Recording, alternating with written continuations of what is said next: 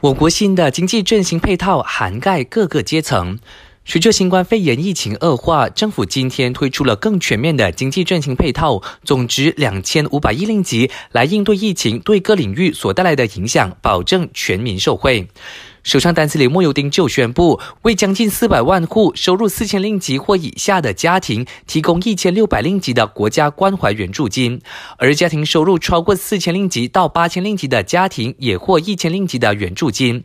单身人士方面，三百万名年龄二十一岁或以上、月收入两千令吉及以下的人士可以获得八百令吉；月收入两千零一到四千令吉的单身人士则获得一次性的五百令吉。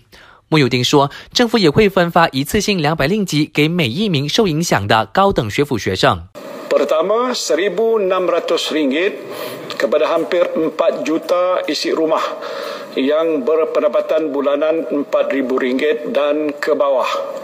Kepada tiga juta individu bujang berusia 21 tahun ke atas dan berpendapatan bulanan dua ribu ringgit dan ke bawah.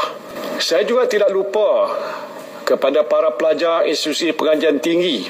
Anda juga akan menerima bantuan secara one-off sebanyak RM200 seorang yang akan dibayar pada bulan Mei 2020.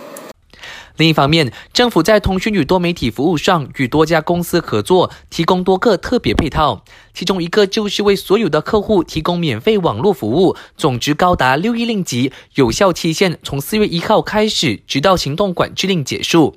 政府也会额外注入四亿令吉，扩大网络覆盖范围，以维持电信网络的稳定和品质。最后要提醒你，疫情肆虐这段时间，最好就是乖乖的待在家。